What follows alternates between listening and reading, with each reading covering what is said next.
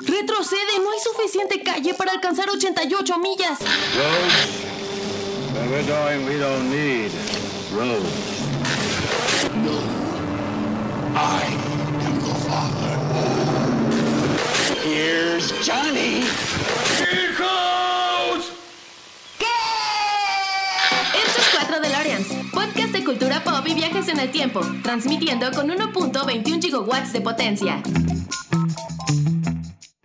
Hola a todos, bienvenidos al episodio número 188 de 4 de Loreans. Muchísimas gracias por escucharnos. Y pues bueno, como les prometí la semana pasada, la semana pasada cuando hicimos el top 3 de lo mejor del año, de lo mejor que vimos varios eh, en el año, de lo que vieron mis invitados, de lo que vi yo, pues ahora les presento el anti-top 3, lo peor que vimos en el año no necesariamente lo peor, sino lo que también puede haber sido como decepciones. Entonces, por eso también me di a la tarea, como, como, como un punto, un momento de catarsis, me da la tarea de decirles a, mis invitados que hicieran este ejercicio.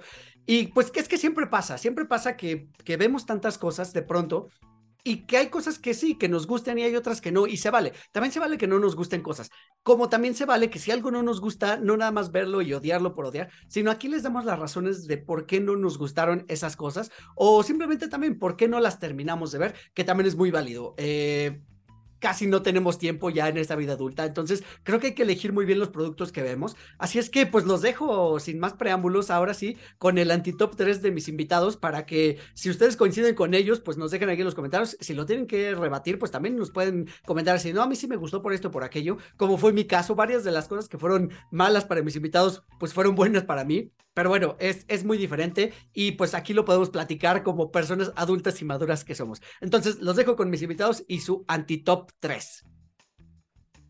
Y como se los prometimos la semana pasada, Clau está de vuelta también en este primer bloque del episodio 188 para ahora sí platicarnos en este pequeño giro que le quisimos dar a las cosas, su top 3, que en este caso sería su top eh, de lo peor del año o sus decepciones. Así que no sé cuántas cosas viste, pero si fuiste 150 cosas, digamos que vamos a empezar por las 147. ok. Bueno, eh, ya sé que este es un podcast de cultura pop, pero lo tengo que decir la peor decepción del año para mí, la selección mexicana, peor que cualquier película de terror, o sea, lo tengo que decir, de verdad que fue lo peor que me pasó en el año, o sea, ni siquiera valió la pena haber contratado Sky por ello. No sé por qué, pero no, no, no estuvo bien, lo, lo imaginé, la verdad. La verdad es que sí fue terrible porque, digo, todo el año, desde que empezó eh, ya esta preparación final rumbo al Mundial, eh, o sea, los que somos como tú y como yo y los que somos aficionados al fútbol, pues nos preguntábamos, estábamos con mucha incertidumbre, ¿no? De qué iba a pasar con la selección de fútbol en el Mundial. Eh, teníamos muchas dudas, otros ilusos como yo teníamos esperanzas de por lo menos llegar a, los octavos de final como siempre se llega. Y pues bueno, no pude estar más equivocado y la verdad es que sí, sí fue un, un choque durísimo, este, y sobre todo que nos quedamos así de cerca de seguir con el engaño, ¿no? De cada cuatro años de llegar a los octavos y con eso estar satisfechos. Sí, pero ¿sabes qué es lo más triste? Que hubiéramos llegado por otros, o sea, porque Messi metió un gol más, entonces sí hubiéramos metido, o sea, como que igual era un sabor medio amargo. Pero bueno, lo tenía que decir, aunque no es razón de este podcast, pero es que sí, lo tenía muy dentro. No, no, no, no, la, verdad es que lo entiendo, lo entiendo, y, fue una sufridera, ¿no? No sé cómo viviste tú los Juegos de México. Eh, tengo entendido que el de Polonia fue un juego así terrible y aburrido. Eh, el de Argentina, la verdad es que estuvo muy tenso, pero pues nos pegaron un baile. Y pues contra Arabia, la verdad es que estuvo emocionante porque, pues ahí, o sea, fue el mejor partido que jugó la selección y como dices, o sea, faltó un gol ya sea o de México o un gol de Messi en el otro partido para que nos pudiéramos clasificar.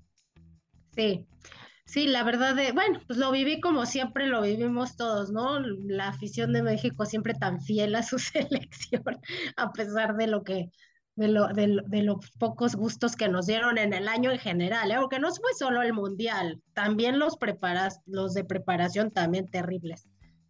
Cierto, Pero bueno, sí. a lo que nos atañe nuestro podcast, película. Ahora sí.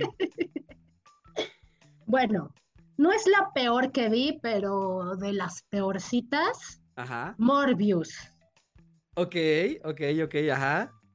O sea, Morbius de- del universo de Spider-Man, en realidad. sí, sí.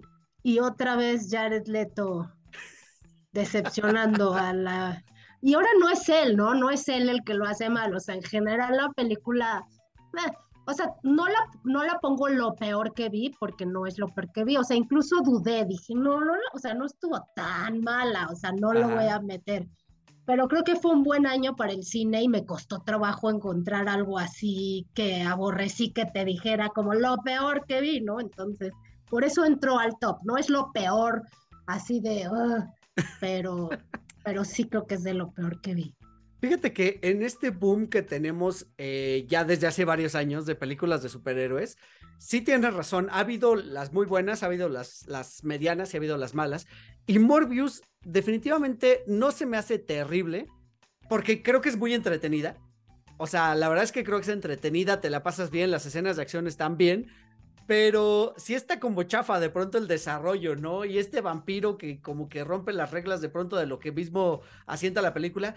Y, y creo que sobre todo que no es memorable. O sea, esta película salió pasadito mediados de año, ¿no? Ha de haber sido por ahí de agosto, más o menos, por ahí. Tengo vagos recuerdos.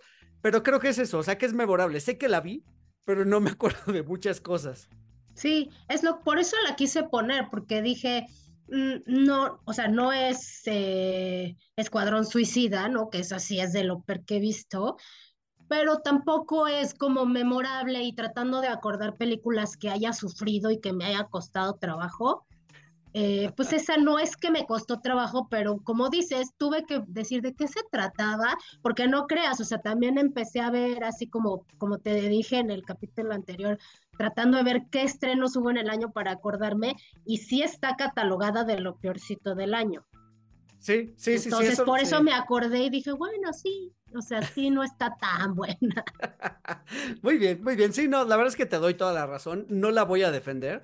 Te digo, a mí me entretuvo. Este, fui a verla al cine, me la pasé bien. O sea, no me aburrí, no me dormí. eh, pero sí, nada, nada memorable. Una película más, ¿no? Como comida chatarra que disfrutas en el momento y, y listo. No, no hubo más con esa película. ¿Cuál sería la Bueno. siguiente? La, la siguiente es Spencer. Es la, es, es la Ah, la película que es la de Diana. Uf, é- échate, sí, ahora sí suéltate. Esa película sí me costó mucho trabajo. Eh, la verdad que la vi, eh, sí, sí me llamaba la atención, o sea, porque yo estaba en toda esta onda de The Crown y estoy muy emocionada porque ahora me sé los chismes de la, de la realeza y, y este, Y se- sí se me, o sea, se me antojaba verla, incluso la vi porque estaba nominada a algunos Óscares, creo que a la mejor, a mejor actriz, creo Sí, que estaba nominada a mejor actriz, pero es, no, no, no, una aburrición total, o sea, no, de verdad no me salí del cine porque, pues porque ya estaba ahí, porque me estaba comiendo mis nachos, sino, de verdad, no pasa nada, o sea, no es, no está mal actuada, eso sí lo puedo aceptar, pero no, no pasa absolutamente nada. Hazte cuenta que es la historia de Diana en una cena de Navidad o en algún evento ahí del castillo, en donde ya todos sabemos que ya no la estaba pasando bien, pero ya, no, no, no pasa nada, no pasa nada. O sea, es Diana así como haciendo toda la película Ajá. Aburridísima, o sea, de verdad aburridísima. No, no, no, no, no, no. O sea, sí, su- la sufrí muchísimo. Oye, y además que era un poquito inevitable que cuando tú y yo éramos niños, eh, nos enteramos de todo este caso y del chisme, ¿no? De Diana y, bueno, de, eh, de, la muerte y, por consecuencia, pues de todo lo que venía detrás, ¿no? Todo lo que se escondía, el odio que le tenía, bueno, odio, voy a decir odio entre comillas, que le tenía la familia real, este, y estas disputas, ¿no? De que pues como ella no pertenecía a la realeza, pues en realidad como que no encajaba. Y pues parecía que esta era una oportunidad para hacer un melodrama así eh, increíble, pero también creo que desde la elección de Kristen Stewart como, como protagonista, y fíjate que yo escuché muy buenas críticas acerca de su actuación, no por nada la nominación, pero a mí Kristen Stewart no me cae bien como actriz, o sea, siento que tiene muy poquito rango, que siempre tiene la misma cara, o sea que no, no hay forma con ella, pero bueno, esa es una percepción ya muy personal. Eh, y bueno, de todo, y también pues la tenemos encasillada en este papel de, de la novia del vampiro brilloso, ¿no? Eh, pero sí, sí, sí, o sea, yo la verdad es que no intenté verla. O sea, de entrada yo, o sea, yo ya no sentí como ni morbo por el chisme ni nada y jamás le entré a The Crown. Entonces, pues no, no estoy como muy enterado de, de, ese mundo y tampoco que sea como que algo que me quite el sueño. Entonces dije, no, no, esta no es para mí. Qué bueno que te la ahorraste. Yo la verdad sí está bien actuada, o sea, eso sí te lo acepto. A mí sé, porque cuando ves videos de Diana y luego pues ves videos de la película, sí, sí te digo que justo esta actriz con poca expresión es la ideal para Diana, porque Diana era igual, o sea, era una persona como con poca expresión, por lo menos en los videos que yo le he visto, no creas que la, o sea, no, como dices, éramos niños, no me acuerdo gran cosa, pero ahorita que han salido a la luz varios videos, sí la ves muy parecida.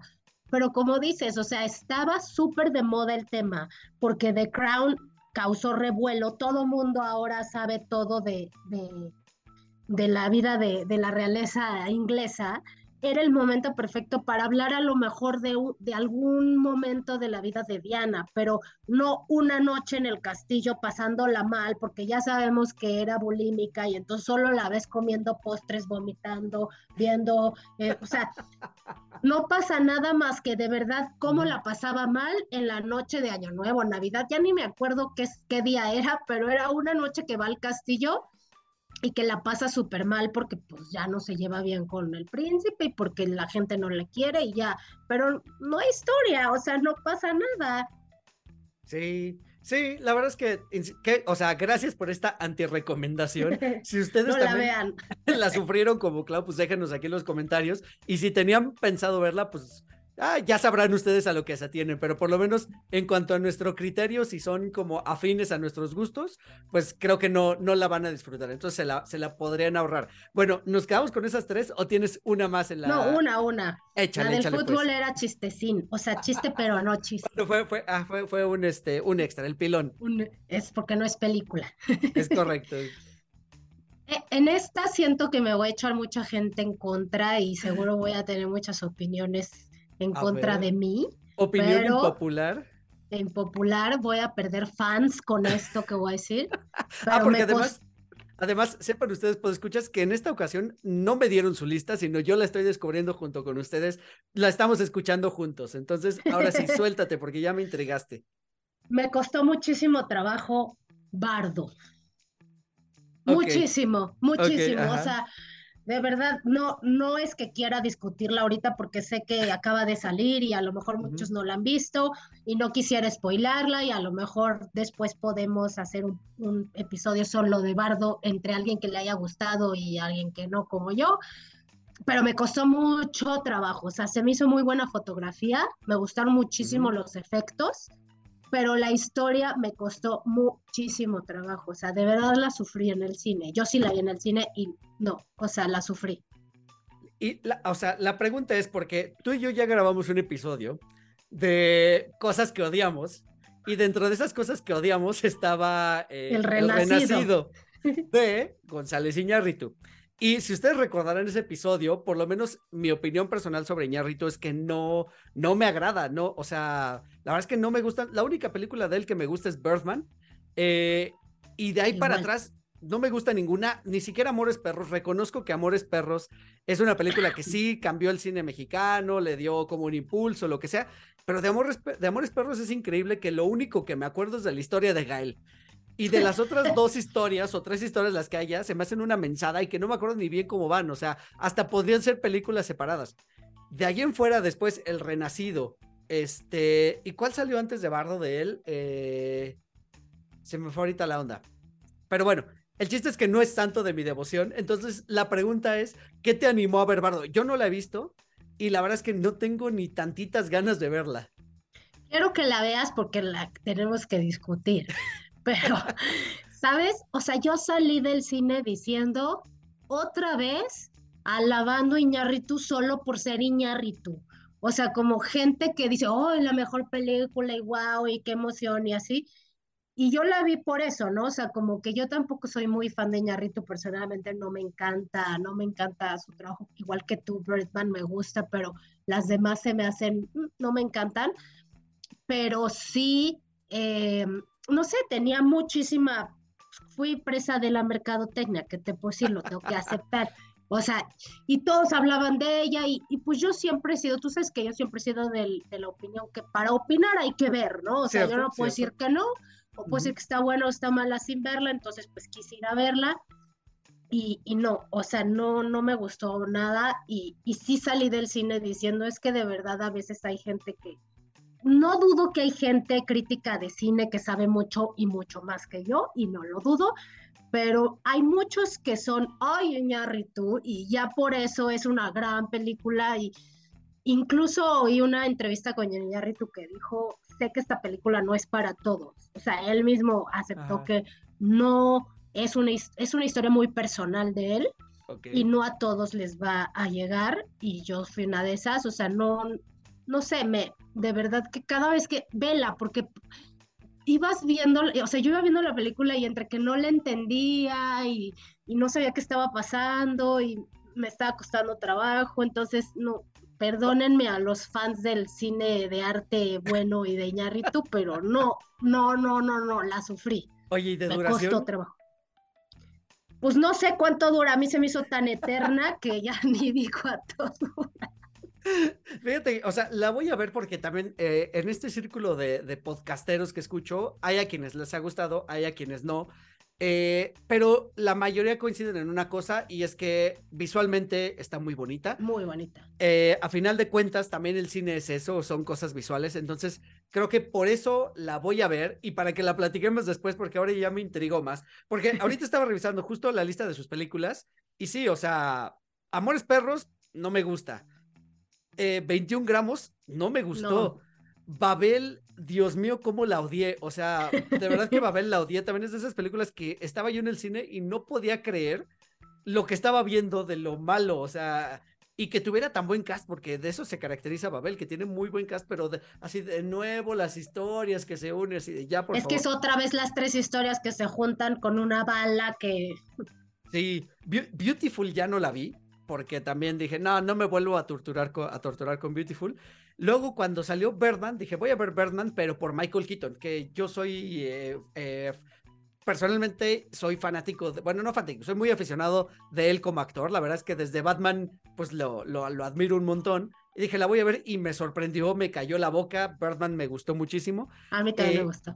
Y después, pues, de Revenant, pues la vimos por el ruido que se hizo, porque fue nominada al Oscar y la verdad es que, Dios mío santo, qué cosa tan más horrible. Ya lo platicamos aquí, está, está en ese episodio, los voy a dejar aquí en los comentarios el link a ese episodio. Y pues Bardo, de verdad que no tenía intenciones de verla, pero pues ahora ya, ya estoy comprometido con la causa. o sea, de menos para, porque yo de verdad la vi muy pronto, o sea, la vi casi, casi la estrenaron y dije, mmm, ¿sabes qué? Necesito discutirla con alguien, porque, o a lo mejor yo no, no, no te voy a decir que no le entendí, le entendí bien, porque sí es una historia rara, pero al final le entiendes, pero no me gustó y dije, necesito pelotear con alguien para saber qué onda, porque, porque sí, o sea, sí salí del cine diciendo, no, no, no, no veo que le hacen tanto show, o sea, a veces siento que a Iñárritu le hacen mucho show ya por ser Iñárritu. Bueno, pues ahí está, ahí está. ¿Sabes qué? La voy a ver, la voy a ver por eso, por lo visual, por este, y por platicarla. Como dices, o sea, para criticar algo con, con este, pues bueno, con bases, pues tendría que verla. Exactamente. Oye, pues la verdad es que está muy bien, eh, muy conciso también tu, tu top de decepciones de este, de este año. Me gustó mucho también. Eh, y sobre todo eso, que le buscaste y sobre, me dio mucho risa eso de la selección, porque Coincido contigo. Perfecto. Así es. Muy bien, Clau. Pues muchísimas gracias. Ya saben que gracias Clau está aquí, está ahí en el grupo de, de, Facebook de Cuatro de Lorenz también. Ah, no, en Facebook no estás, ¿verdad? Pero, Facebook este, no. pero estás en, en Instagram, ¿cómo? Clau-Mendelsberg. Perfecto. Bueno, pues ahí está Clau eh, para que platiquen con ella si les gustó Bardo y, le, y se pongan ahí a, echarle una, una platicadita de por qué les gustó y se puede armar para la conversación. Clau, muchísimas gracias y pues, gracias a ti. Nos estaremos viendo pronto por acá también. Nos vemos pronto. Bye a todos. Me da mucho gusto que sigan aquí, como me da gusto que Poli Huerta está aquí de regreso. Ahora, como, le como lo prometimos en el episodio anterior, ahora para decirnos qué fue lo que menos le gustó, lo que no le gustó o lo que la decepcionó de, en cuanto a la cultura pop en el 2022. Poli, bienvenida a este episodio 188. ¿Y cuáles son tus antirecomendaciones el día de hoy? híjole, mi número tres es un poco existencialista, no es en sí ni serie ni película, es más bien una situación que en el episodio pasado no les quise hacer spoiler, pero tiene que ver con el día que fui a ver Men. Ok. Ay, Dios mío, entendí muchas cosas ese día. Ya les había comentado que llegué tarde, fue un día caótico, tuve que encontrar un cine al que no suelo ir, entonces encontrar el cine fue otro problema no había nadie en la taquilla, yo ya iba 10 minutos tarde a la película, nunca pude comprar en línea. Y lo peor de lo peor, y es la situación que más he odiado este año, de verdad que yo no sé cómo no asesiné a alguien, fue estar en la sala con como 15 adolescentes amigos más que iban a ver la película. Ay, Dios mío, ¿quién le dijo a la vida que necesitábamos adolescentes? ¿En serio? Lo peor de este año en mi número 3 son los adolescentes. Bueno, fíjate que como lo platicábamos, como lo platicábamos en el episodio de Power Rangers, sí te has convertido en Ivan Us. Ivan Us.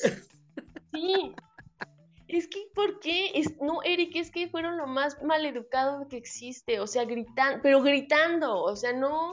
O sea, pero ellos entraron a la misma función que tú. Sí, o sea, todo el. Y yo, la única externa a ellos era yo, o sea, si no hubieran ido ellos, yo hubiera estado solo en la sala. Pero no ese día, 15 amigos decidieron ir a ver Men.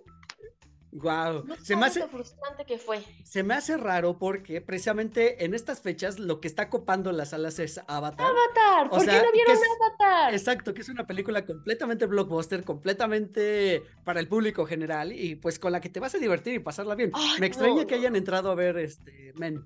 No, neta. O sea, chicos, si hay algún adolescente escuchándonos, ¿por qué se ríen tanto cuando ven un nepe? ¿No tienen ustedes? ¿O cómo? O sea, yo sí, como, ¿es en serio? No, no, no, bueno, La verdad es que los odié y de repente un tarado me gritaba, perdón, es que me dio asco. Y yo así de, solo cállate, solo cállate, en serio. No tienes que decir nada. Afortunadamente la, la película de repente era muy estridente y era donde ellos gritaban, entonces este, no los escuchaba, ¿no? Y estaba yo como, pero si no, Men hubiera sido probablemente mi número uno, porque sí me sacaron de repente del mood. Qué, qué, lástima, qué lástima, porque pues definitivamente se ve que es una película que te gustó mucho, es una película que se nota que disfrutaste y que esta situación externa a la película haya hecho pues que la experiencia no fuera al 100% satisfactoria. Pero ahora, mi pregunta nada más, y para cerrar con este tema, ¿no será que este que la película no, o sea, la están marketeando como película de horror terror? Muy, Está muy mal en ese sentido, porque creo que justo yo, o sea, al final ellos dijeron, este imbécil que estaba gritando dijo, es que ¿por qué no vimos Avatar? Porque seguían gritando en la sala, ¿sabes? O sea, estoy, dice, me voy a salir, estaba gritando, me voy a salir, ya no puedo seguir viendo esto, me da asco, no quiero. Dice, ¿por qué no vimos Avatar? Y le dijeron, porque votamos, ¿no? Entonces yo así de o sea, me enteré de todo su día, ¿no? Y este, y dije, claro, o sea, me puse a pensar en todas las veces que de repente tú ves la opinión de alguien y que dice, está muy mala, o está increíble, ¿sabes? O sea, sí es tan subjetivo. O sea, yo dije, no manches, esta película es una obra maestra y tú estás diciendo que te da asco, imbécil, ¿sabes? O sea, creo que, digo, entendí muchas cosas, pero también dije, ¿por qué hay una bola de, de, de quinceañeros viendo esta película? Y hasta me dijo mi mamá, pues, ¿qué es para ellos? Y le dije, pues la neta es que yo no la siento, o sea, no la siento fuerte en el sentido de, hay desnudos, ¿sabes? eso, es, eso es lo fuerte. Hay desnudos, violencia gráfica, definitivamente, pero nada que no vean en otro lado, ¿no? Entonces, claro. Mm, pero sí entiendo por qué de repente a lo mejor, como dices, si le están promocionando con el, este título de horror, no sé qué, pues tú a lo mejor te puedes ir con la finta y si eres fan de James Wan y eres básico, pues esperas ver eso. Pero pues no, es una cosa completamente diferente, ¿no? Entonces, ese es mi número tres. La verdad es que sigo muy indignada. Ah, qué, qué lástima, qué lástima. Me da mucha pena esa situación y, y pues bueno, digo, yo en el momento creo que no acostumbraba a ir al cine con amigos. Se me hace medio, bueno, a mí se me, parecía como una, una cita de juegos o de amigos absurda, porque pues al cine vas a ver cine, ¿no? vas a ver la película. No vas a hablar y no vas a cotorrear. Y cuando vas a cotorrear y hablar, sucede esto que pasó precisamente. Ah, qué pena, qué pena, qué pena. Pero bueno, pues ni modo. Ahí estuvo la, la decepción número 3 de Poli 2022. ¿Cuál es la, la número, número dos? híjole, una que sí me rompió el corazón. Ajá. Halloween Ends. Sí, no, no, se pasaron de lanza. Se pasaron de lanza. La neta, yo no sé. Ahora sé por qué trajeron a Jamie Lee Curtis para promocionarla. Porque si no, nadie la iba a ver. porque está asquerosa. Cierto, cierto, cierto. O Además, sea, Ah, sí, sí, di, di, No, no, no, que te iba, nada más iba, quería acotar un poquito porque en realidad esta trilogía de Halloween que arrancó en el 2018, si no me equivoco, eh, esa película del 2018 donde regresa Michael Myers, donde de un plumazo borran todas las, las secuelas, digamos, y digamos que eh, la del 2018 se volvió secuela directa de, de la Halloween original. La verdad es que me gustó mucho, me la pasé muy bien, me divertí. Eh, creo que va al punto. Me gusta este cambio de roles que tienen entre, eh, o sea, donde está Jamie Lee Curtis deja de ser la víctima para convertirse en el cazador. Eh, eso me gustó mucho. Pero luego para 2020, si no me equivoco, sale la 2. no recuerdo, Halloween Kills. ¿A ti te gustó? A mí, la me gustó. Pero la verdad es que yo no me la pasé bien. Es como de esas películas que ves porque quieres ver violencia, ¿sabes? O sea, para mí Halloween Kills fue tan absurda, o sea, no tiene lógica, ¿sabes? Y no sé ni por qué Michael Myers no se muere, o sea, si ya casi casi lo quemaron ahí y sigue vivo, ¿no? Sí. Y yo, o sea, pero la verdad es que tiene escenas, por ejemplo, la escena de los bomberos, y dije, no manches, qué gran escena, o sea, es lo único que quería ver.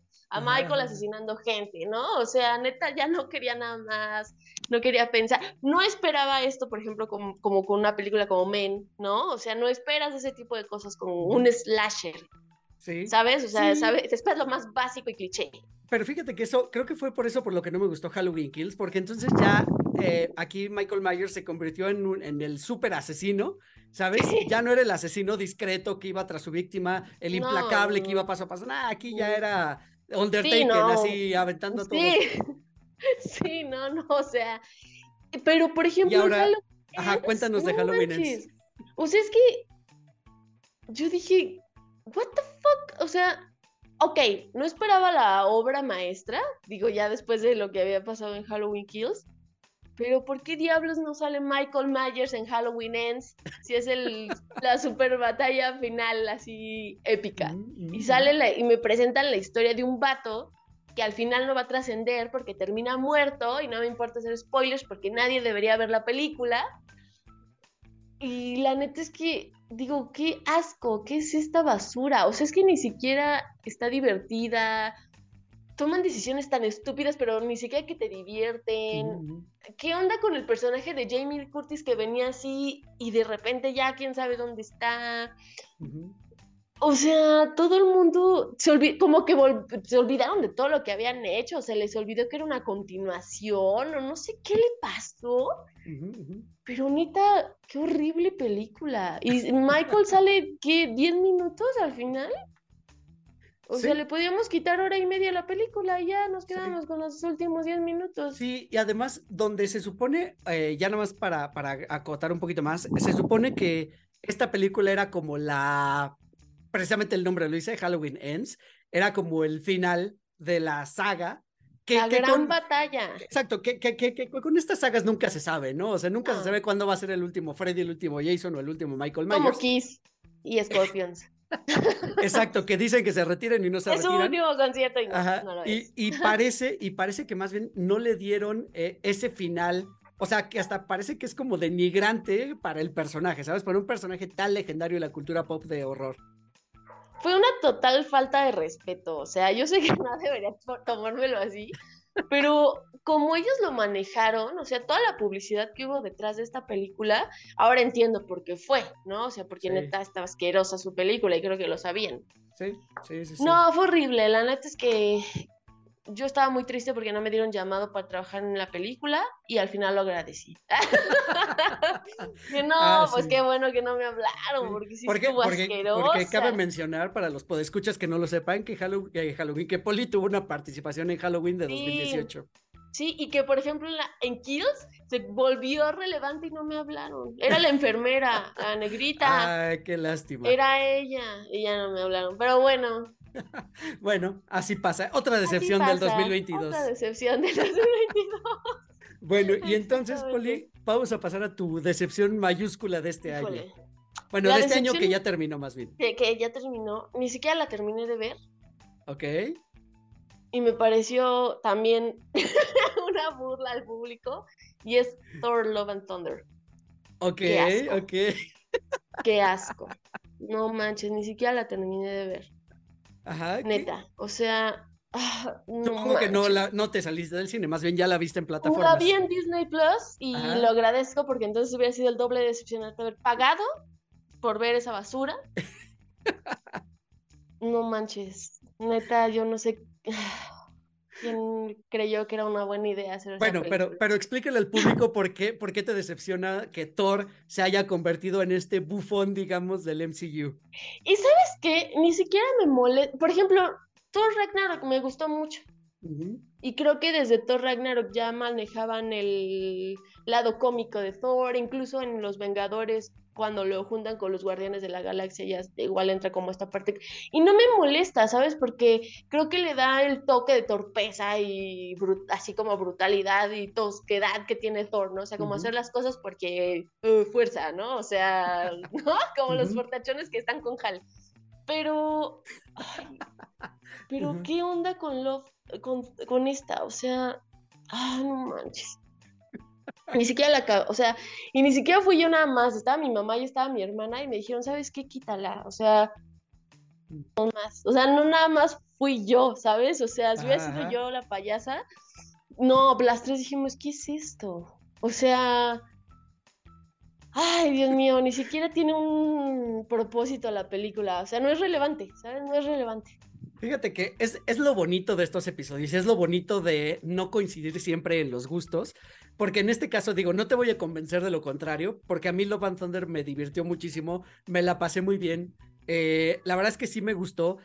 Digo, eh, lo que más me gustó es el villano interpretado por Christian Bale, que tiene una razón muy poderosa para ser como es, o sea, para, o sea, No para ser el villano. desperdiciaron a Christian Bale, sí es cierto, es Se nota- doble de Se- coraje, no sí, no, se nota que Christian Bale está en otro nivel actoral. O sea, Sí. se le nota, se le nota, se le nota. Eh, pero tiene muy buenos elementos, insisto, no, no es como para convencerte de, de, de- de que te guste, pues, ni que la termines de ver. Pero insisto, a mí sí me, me divirtió muchísimo. Me gusta mucho este tono ligero. Me gusta mucho este tono incluso de, de burla para el mismo universo que está tomando Taika Waititi, quien, quien por cierto, se se- suena por ahí que, que puede manejar a- o, bueno, dirigir al nuevo Superman, lo cual a ti no te hace feliz. A mí me parece que No va a ser muy divertido. mientras no hagan con lo que hizo con Love, ay no, qué onda con eso. Eh, pero bueno, Porque yo creo creo- que... considero que tiene películas buenas, ¿sabes? Una de mis películas favoritas de vampiros es, es la de What We Do in the Shadows. Ajá, ajá, ajá, sí, Es justo. una gran película. Y por ejemplo, ¿cómo se llama la, la otra, la del niño? Jojo Rabbit es una Rabbit. película muy bonita. ¿no? Y está muy padre. Y te digo, Thor Ragnarok me gustó. La neta disfruté de Thor Ragnarok. Pero esta sí dije, no manches, ay, no, qué asco. No, Sí. ni la, digo, ni la terminé de ver. Fíjate que, insisto, o sea, a mí me divirtió mucho. Quizá no es relevante, va un poquito como en este cierre que están teniendo los superhéroes de esta fase 4 o 5, no sé cuál vaya el Ujú. MCU, y que empieza a abrir la siguiente, que, y es para presentarnos precisamente a The Young Avengers. Y este, y es como va un poquito por ahí, ¿no? O sea, no va a ser indispensable para entender Young Avengers cuando eventualmente salga, pero eh, por lo menos tiene un guiño que hacia allá va el mundo de, del MCU. Pues. Fíjate, me gustó más la de los Eternals que Thor. Y los Eternals también fue muy decepcionante, por cierto. Y esa la disfruté, fue como, ah, Pero Thor no, si la quité, dije, ahí se ve. Ah, te digo, es lo, es lo bonito, es lo bonito de, gustos, que tengamos gustos similares en algunas cosas y tan distintos en otras. De verdad que, o sea, qué bueno que podamos hablar de estos temas, que los podamos conversar. Eh, y bueno, pues eh, ahí está tu, tu anti-recomendación. Estoy muy seguro de que no eres la única que odió esta película. Estoy seguro que por ahí hay varios. De hecho, seguramente ahí en los comentarios o en los posts de Facebook del grupo de Cuatro Lorenz se han manifestado al respecto. Y pues bueno, o sea, me gusta eso, que podamos conversar y que seguimos siendo amigos a pesar de que nos gustan o no nos gustan las mismas cosas. Sí, ni vale la pena perder una amistad por así. No sean como los adolescentes. Ay, sí. Muy bien, Poli. Pues muchísimas gracias por darnos tus tres anti-recomendaciones, por tus tres recomendaciones del episodio anterior. Y pues nada, espero que regreses muy pronto aquí al podcast y que 2023 también nos traiga muchos episodios de, de cosas que le gustan a Poli. Sí, ay, que ya no hagan cosas decepcionantes, por favor. bueno, eso va a ser imposible, pero bueno. Pero nada, o sea, quiero decirles a todos muy feliz año nuevo que sea un año, la verdad, con mucha salud, mucho trabajo, este, muchas cosas bonitas, muchas cosas chidas, que lo disfruten mucho, que viajen mucho, que coman rico, no sé, todo, cosas buenas, ¿no? La verdad. Y este, pues nada, si la llegan a pasar mal, pues que sea lo más pasajero y llevadero posible y que sigan con su vida feliz. Eso, eso es importante porque pasarla mal a veces es inevitable, pero no dura para siempre. Entonces, pues ahí, está la, ahí están este, los deseos de Poli. Muchísimas gracias, Poli. Y pues nada, vamos con el siguiente invitado. Y bueno, como se los prometimos la semana pasada, George regresó por quinta semana consecutiva. George ya tiene la llave de esta casa y entra cuando se le da la gana. La verdad es que me da muchísimo gusto. Muchas gracias por eso, amigo. Muchas gracias por todo el apoyo. Y ahora sí, viene el momento de catarsis. el momento de que te deshagas en insultos e improperios contra lo peor que viste en el año, amigo. Cuéntanos, ¿qué fue eso que, viste y que dijiste así de ojitos de Mickey Mouse? Bueno, más bien, eh, meme de Mickey Mouse, así arrancándote los ojos. Pues no tanto, te, como les dije en el episodio pasado, traté de alejarme de las cosas que no, creía que me iban a gustar. Por ejemplo, no le entré a esta de los anillos del poder, no le entré a Merlina. Eh, no, le entré a muchas cosas que dije, no, a Wakanda Forever dije, no, no quiero ver a Tenoch Huerta diciendo que es un prieto en aprietos y después siendo un prieto en aprietos en una película de Marvel. Pero si hablando de Marvel, ahí creo que, creo que hay un puesto compartido porque estas películas que, que salieron antes de esa, la de Thor Love and Thunder y la de Doctor Strange, no fueron de mi agrado una parece que estaba a medio cocinar, que fue la de Doctor Strange, así que ya, ya hablamos de eso al respecto en el podcast. Y la de Thor Love, and Thunder fue así como, son dos películas diferentes, la película donde sale Michael Bay y la película donde sale Natalie Portman. O sea, es así, full, full Disney, full Pocky Rainbows, y la otra full este, Zack Snyder. Toda darks y oscura, y la otra vomitando arcoiris con Shmebulo. Entonces creo que, creo que esas películas de Disney fueron de lo peorcito que vi este año. Ok, entonces nos quedamos. Tu peor fue Love, eh, Love and Thunder. Y este. Y. Me repites, Multiverso de ¿verdad? Sí, fíjate que son películas que. O sea. Dentro de esta fase que seguimos sin tener muy claro qué fase es del MCU, si es cinco o seis o cinco y medio o algo por el estilo, como que aflojó un poquito el ritmo. Creo que también tiene que ver con eso de que... Yo creo que tiene que ver con eso de que los personajes ya dejaron de ser los principales de Marvel. Eh, digo, por ahí tenemos una carta oculta bajo la manga, que son los hombres X y los Fantastic Four que no los han querido develar del todo. Vimos un poquito de ellos en, precisamente en Multiverse of Madness, pero digamos que son de las cartas fuertes. De ahí en fuera, todo lo demás ha sido con personajes secundarios o hasta de un tercer o cuarto nivel. Eh, yo admiro mucho a JJ, eh, JJ, perdón, a este James Gunn, lo que hizo con Guardianes de la Galaxia, que de ser un grupo de donadies, los hizo muy relevantes. Y pensaron que tomando ese tipo de personajes a lo mejor iba a suceder lo mismo ahora con, con este, pues con otros directores y con otros autores. En el caso de Doctor Strange, o sea, que me disculpen los que son muy fans de los cómics, pero para mí es un personaje de tercer nivel, o sea, del tercer escalón para abajo. O sea, yo creo que están los Hombres X y los Cuatro Fantásticos, eh, Spider-Man y los Avengers, y de ahí todos los demás. Entonces, a pesar de que ya lo habíamos visto él desarrollarse desde la fase 1 o 2 del MCU, como que ya no terminó de cuajar esa película. La verdad es que sí, fue muy psicodélica, estuvo muy locochona, tuvo muchos efectos, eh, obviamente todo fue pantalla verde, pero, pero, como dijo mi amigo George, y lo hablamos en un episodio, tuvo sus cosas que no funcionan del todo. Y pues bueno, coincido contigo en que quizá no entra dentro de lo mejor del año y a lo mejor un poquito olvidable la película, ¿no? Eh, llamándose Multiverse of Madness y no vemos tantos multiversos como deberíamos de haber visto, pero bueno. Lo, que menos importa ahí son los multiversos, aquí creo que hubieron más multiversos en todo, todas partes al mismo tiempo. Cierto, eso es verdad. Y justo, le faltó, le faltó cuajar, le faltó sinergia. Eh, el final fue así como que, ¿en serio? ¿En serio? Así de, ah, sí, todo el, poder que, siempre estuvo dentro de ti, Elliot. y mira, y fíjate que Love and Thunder es la segunda vez que se menciona en estas listas de lo peor del año. Eh, y como decíamos, esa, eh, como, como, como yo dije en ese bloque, no te voy a convencer de que te guste, ni tú me vas a convencer a mí de odiarla. Yo la disfruté muchísimo. Love, and Thunder, de verdad es que me reí un montón. Me pareció, pues sí, eso, divertida, muy dinámica. Eh, la verdad es que me gusta esta personalidad como más desenfadada que tiene Thor, eh, que no es tan solemne.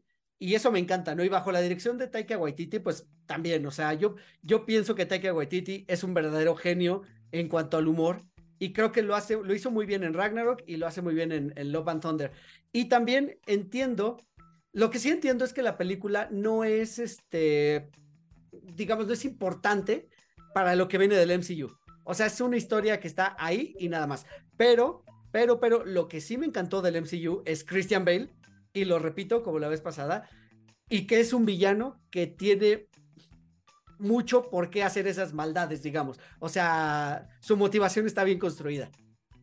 Sí, bueno, eh, regresando a, Taika, si les gusta ese humor, vean otras de sus producciones, vean lo que hacemos en las sombras, eh, es una serie, o ahorita nuestra bandera significa peligro, que también. está muy divertida y tiene, y está más enfocada al humor, pero tiene mucha cohesión toda la serie.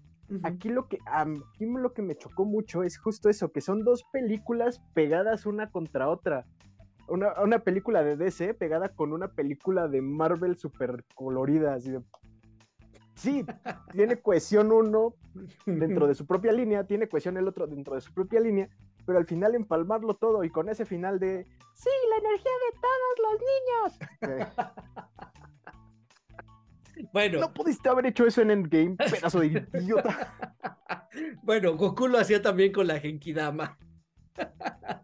ah, no, pero e, e, él, era egoísta y tenía, agarraba la, energía para él, no, no, la, no la regalaba. Tiene razón, tiene razón. Pero sí, estoy de acuerdo. Definitivamente creo que ambas son películas que van a quedar como olvidables y que, pues bueno, en algún momento, ahorita están muy recientes porque las vimos este año, para algún momento va a ser de, me acordé que la vi, pero no me acuerdo bien de, de qué sucedió. ¿Quién sabe de qué iba? Es correcto, y sí, suele pasar con, con varias películas. Muy bien, amigo, ¿cuál es tu, tu antitop número dos? Chon, chon, chon. Aquí me van a odiar muchos. Ok, opinión impopular, por lo que parece. Este, yo soy una de las viudas de Game of Thrones, ¿sí? Y, pensé que, lo iba, iba a superar mi dolor, mi pérdida, mi duelo, viendo La Casa del Dragón. Y solamente pude ver tres episodios. Wow, wow, wow, wow. Ok. Cuéntanos, ¿por qué te sucedió esto? Yo, sé que a ti te gustó, o sea, Muchísimo, estoy consciente de que te encantó.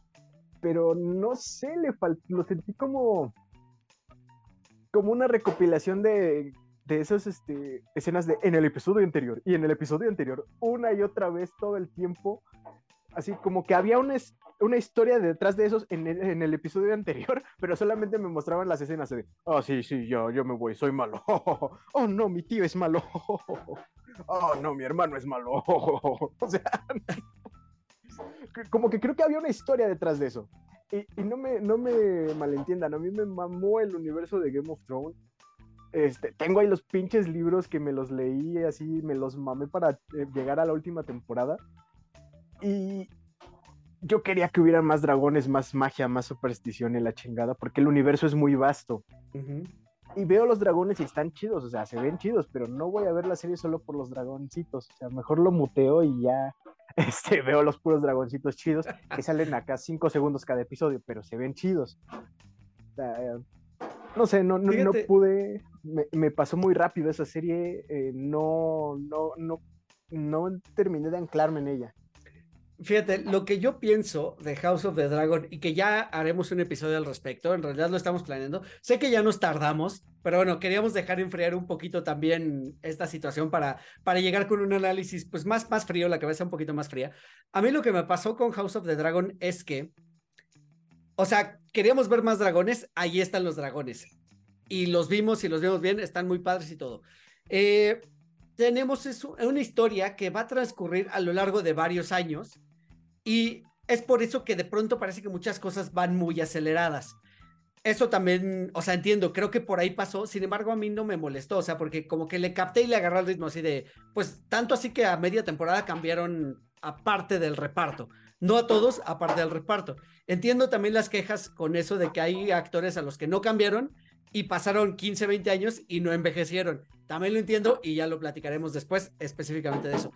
Y también te concedo la parte de que la historia se convirtió en un culebrón de telenovela mexicana, así podría haber sido Talía y Fernando Colunga interpretando los papeles principales. Pero creo que eso le dio también muchísimo Pasión de Dravilán, de dragones. Exacto.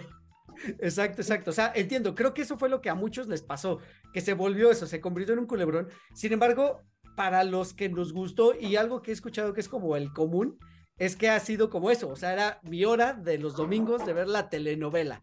Eh, yo la disfruté muchísimo, o sea, pero sí, entiendo también cosas que no llegaron a funcionar en ella. No, mira, y es que eh, los podescuchas saben que yo soy un señor de novelas. Me gustan mis telenovelas, pero me gusta que, le, echen ganitas, ¿sabes? Porque yo, yo estoy consciente que Game of Thrones es una telenovelota pero pues, estaba chida la narrativa, o sea, te la iban desmenuzando, te la iban poniendo poco a poquito. Básicamente se iba desarrollando como la serie de 24, o sea, se iba desarrollando mientras veías la, temporada. Y los saltos temporales eran pocos, pero eran de entre temporadas. Y creo que aquí toda esta parte como que no le dan tiempo a que termines de encariñar con el ship o, que termines de, saborear la intriga, como que todo es así de, ah, sí, la intriga, ah, ya pasó, ah, bueno, sí, a, lo siguiente.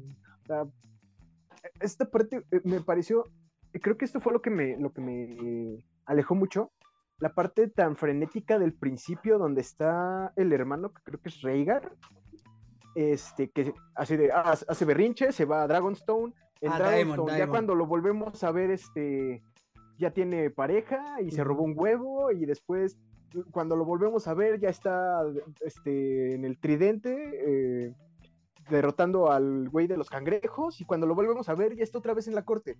O sea, se me hizo así como que no me dejan disfrutar mi chisme. sí, sí. O sea, digo, yo como justificación, e insisto, ya lo tocaremos más a fondo, creo que es eso, que están sentando las bases para lo que va, viene la historia de veras. O sea, esto fue como un prólogo.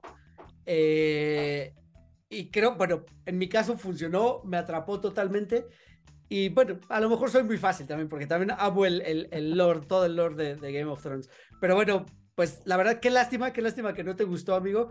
Pues ojalá que en tu corazón. amo los dragones, en serio. Amo los dragones. Están aquí en mi cocoro y en mi brazo y en mi otro brazo y en mi hombro y en todos pinches lados. pues ojalá que en tu corazón eh, encuentres un huequito para intentarle darle una segunda oportunidad. Y si no, voy, pues... voy a tratar, voy a tratar. Ni hablar, amigo. Cuando algo no te gusta, no te gusta y pues suele pasar. Muy bien, amigo. Y la última de esta, de estas, de este segmento de antirecomendaciones, ¿qué sería, Pues, amigo?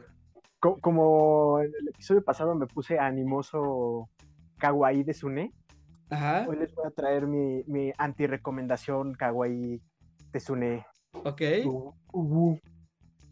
Eh, este año se estrenó el chico, el pibe motosierra,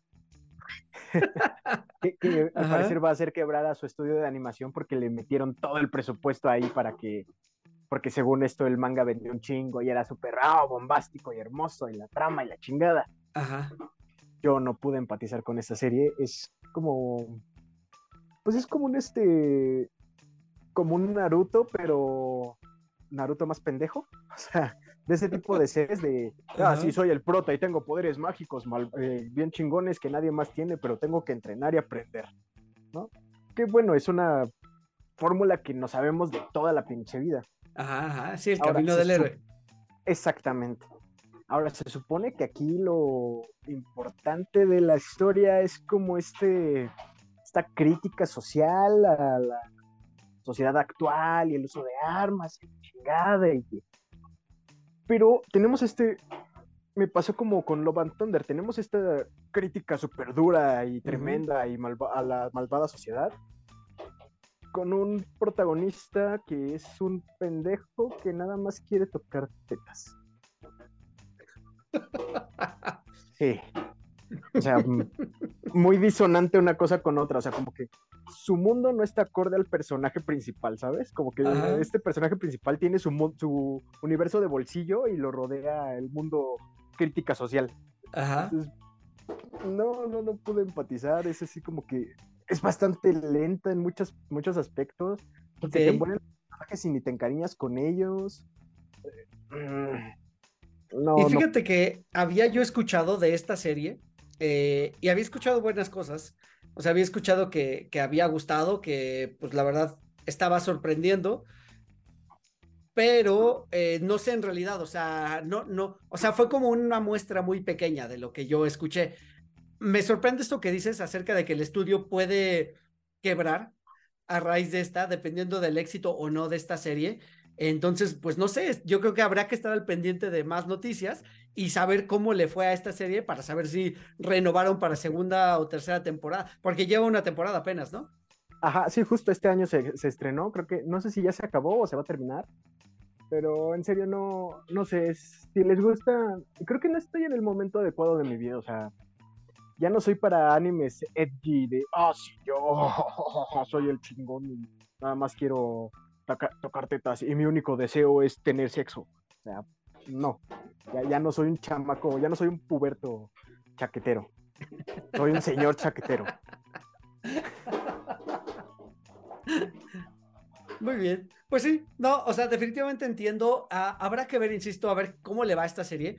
Pero pues tú que eres un eh, eh, entusiasta del anime, pues algo que sea como tan mainstream, porque sí parece que es dentro del mundo mainstream del anime y que no haya cuajado contigo, pues bueno, da, o sea, dice mucho en realidad también de la serie. Eh, pues la verdad es que, insisto, igual que en el episodio pasado, tu serie, tu serie, tu, tu, tu, top estuvo muy variado. Me, me da mucho gusto también que hayas podido ver de todo. Y qué padre, me gusta, en este episodio de lo peor del año me gusta porque es catártico en muchos sentidos. Pues no me queda más que agradecerte, amigo, por todo el año pasado, todo el 2022, tus participaciones que tuviste aquí con el podcast. Y bueno, esperando que vayas a tener muchas más durante este 2023.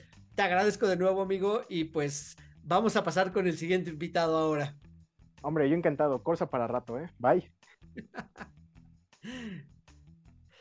Como se les prometió la semana pasada, llega mi tocayo ahora a este bloque, pues para platicarnos de, de qué es lo que vio, no necesariamente que no le haya gustado, sino puede ser algo que lo haya decepcionado también, se vale, se vale, Eh, se vale algo que no haya terminado de ver, también se vale, se vale. Entonces, pues tocayo, bienvenido de nuevo al podcast, a este segundo episodio del año.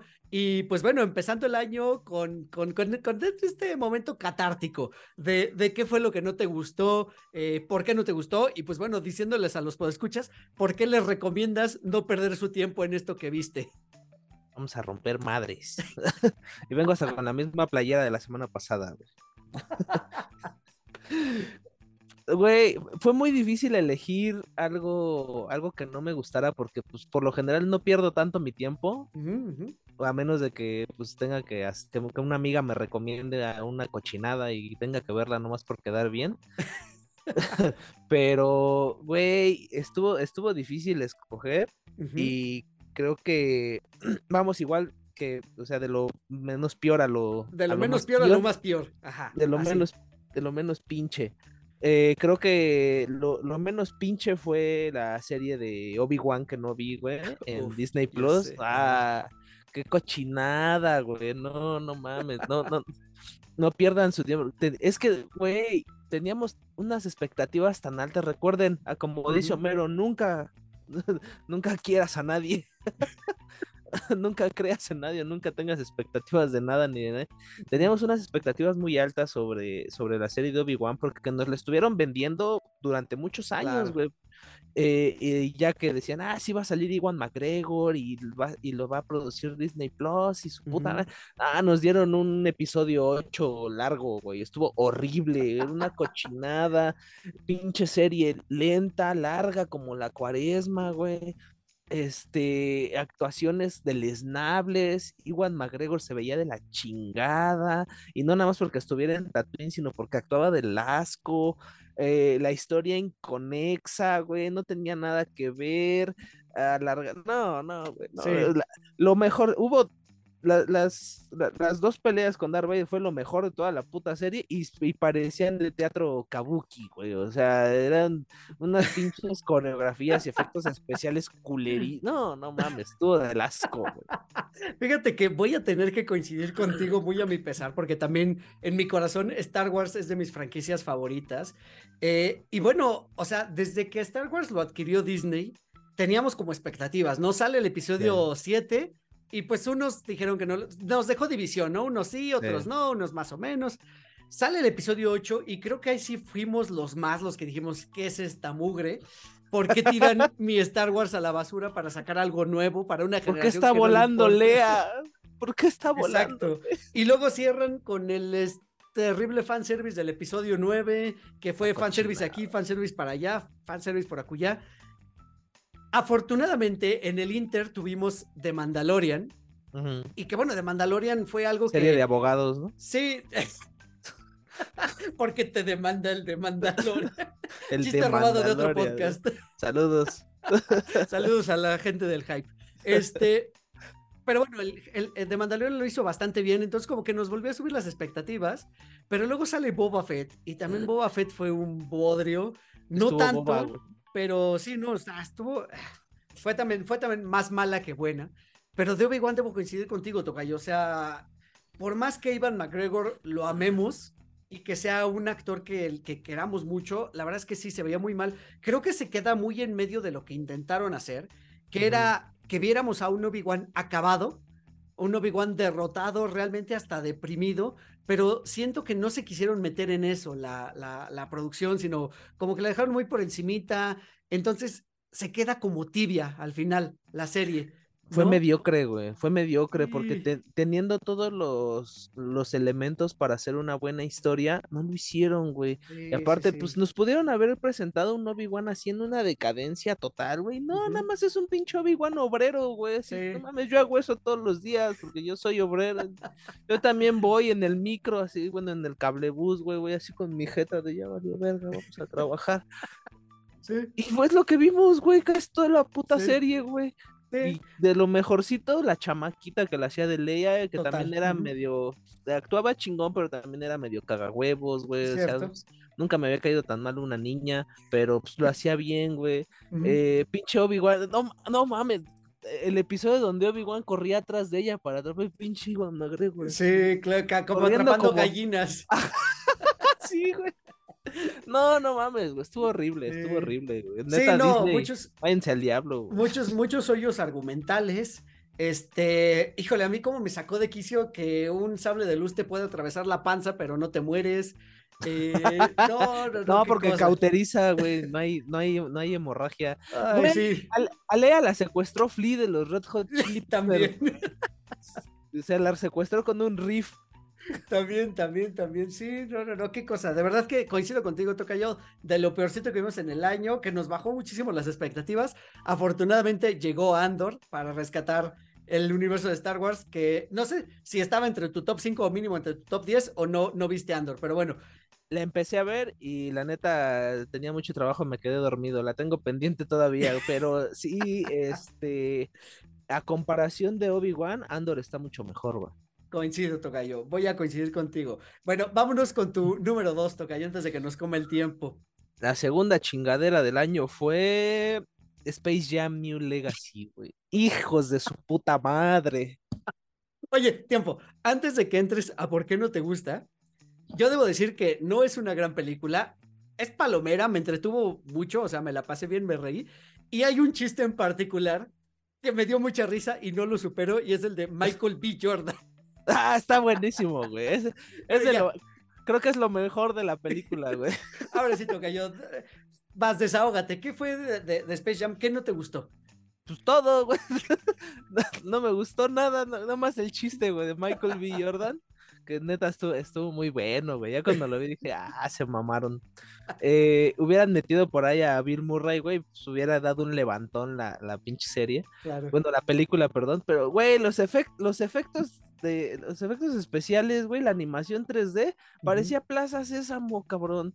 Los Looney Tunes se veían de la chingada. ¿Ves que surgió como esta campaña de no sexualizar a Lola Bonnie, güey? Mm, claro. Y estaba dentro de eso y le dieron como que ese giro y Lola Bonnie, pues nada atractiva. Y también los Looney Tunes se veían de la chingada, güey. Una animación parecía hecha en 3D Max, güey, esos programas a base de Corel. Este, LeBron James, no mames, que se dedique a jugar básquetbol porque como actor la neta se va a morir de hambre, güey. Mejor hubiera ido él en el, en el helicóptero donde se mató el otro güey. Porque no, no mames, güey. Qué, qué, qué, qué horror de, de película y no es nada, no es por el decir, ah, destruyeron algo que yo vi en no, eso vale madre, o sea, la primera Space Jam fue muy buena, güey, o sea, fue un producto cinematográfico y de mercadotecnia que marcó una época, porque, güey, tenía el mejor jugador de básquetbol de, esa época, y ahorita LeBron, pues, a lo, no sé, güey, yo no sigo mucho el básquetbol, tú, tú eres más deportista que yo, güey, sigues más los deportes que yo, pero por lo menos Michael Jordan tenía este carisma, güey. Y, Lebron, y LeBron James, güey, no mames, parece el cholo de acá afuera, güey. O sea, no tiene nada de nada de encanto. Y el guion era una cochinada, güey. Eh, la historia no tenía ni pies ni cabeza. Por lo menos, si hubieran nos hubieran presentado una historia, pues algo interesante, ¿no? Pero es lo mismo, güey, salvar el, el mundo a base de un partido de básquetbol, pero güey, nada más lo hicieron por los LOLs, güey, por el, el varo, y lo peor es que sí le salió porque mucha gente la fue a ver, güey. Y, y, sabes qué? que además dentro de la misma lógica de la historia, como que nunca queda muy claro. O sea, con este giro que se le ha tratado de dar a las películas metiéndose a la modernidad, siento que son como, como el tío así, el tío ya viejón, pero que se, que se quiere seguir sintiendo este chavo y que quiere utilizar fórmulas de chavo. Creo que así les pasó un poquito a, o le está pasando a muchas películas, ¿no? Como que meterse a la actualidad cuesta trabajo, porque ahora en esta película, dentro de su lógica, si no mal recuerdo, era que una inteligencia artificial quería dominar el mundo de los algoritmos. O sea, ¿de qué me estás hablando? ¿Me explico? Quería controlar el mundo a base de celulares, güey. Ajá, exacto. Entonces, así como que. No, no, no, no, no, sí. Voy a coincidir contigo tiene, chistes por ahí, tiene momentos, pero no son lo suficientemente buenos como para rescatar la película. LeBron James, a mí me gusta mucho como jugador. Eh, yo, yo lo admiro, de hecho juega para el equipo que, yo apoyo.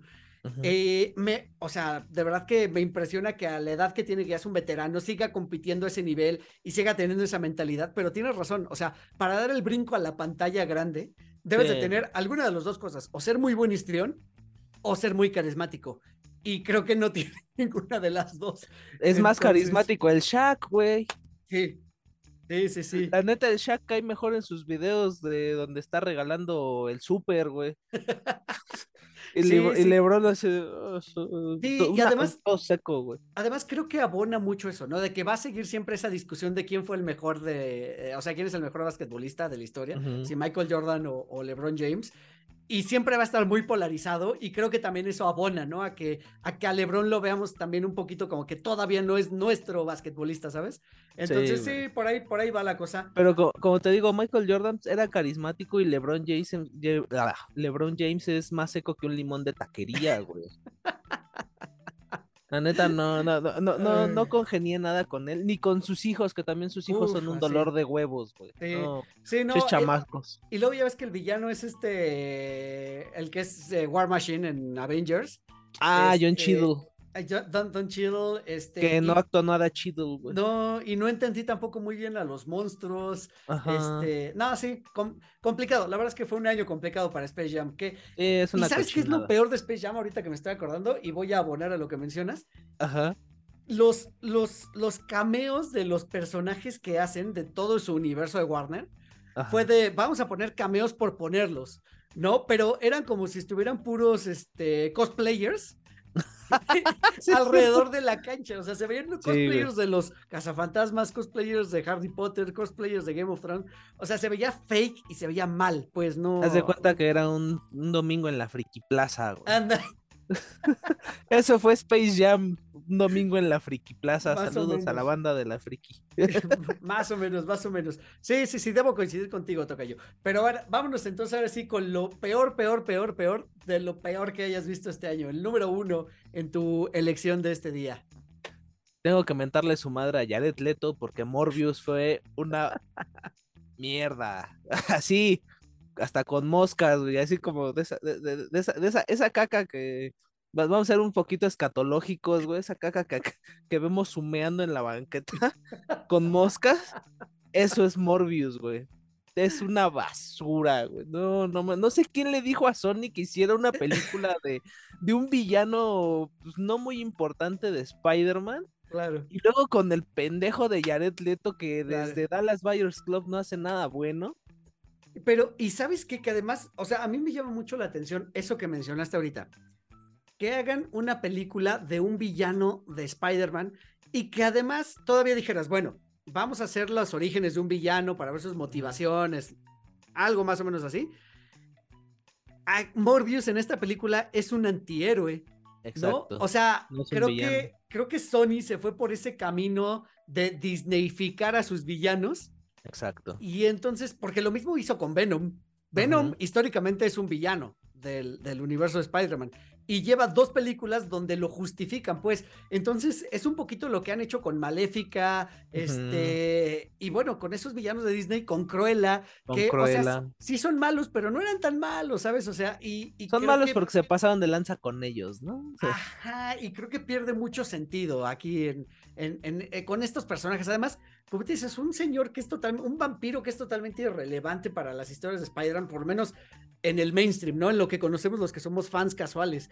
Entonces, sí, digo, yo vi la película en el cine, eh, no me la pasé mal, Lo siento o mucho. sea, no me la pasé mal, pues, pero, pero sí es una película muy olvidable.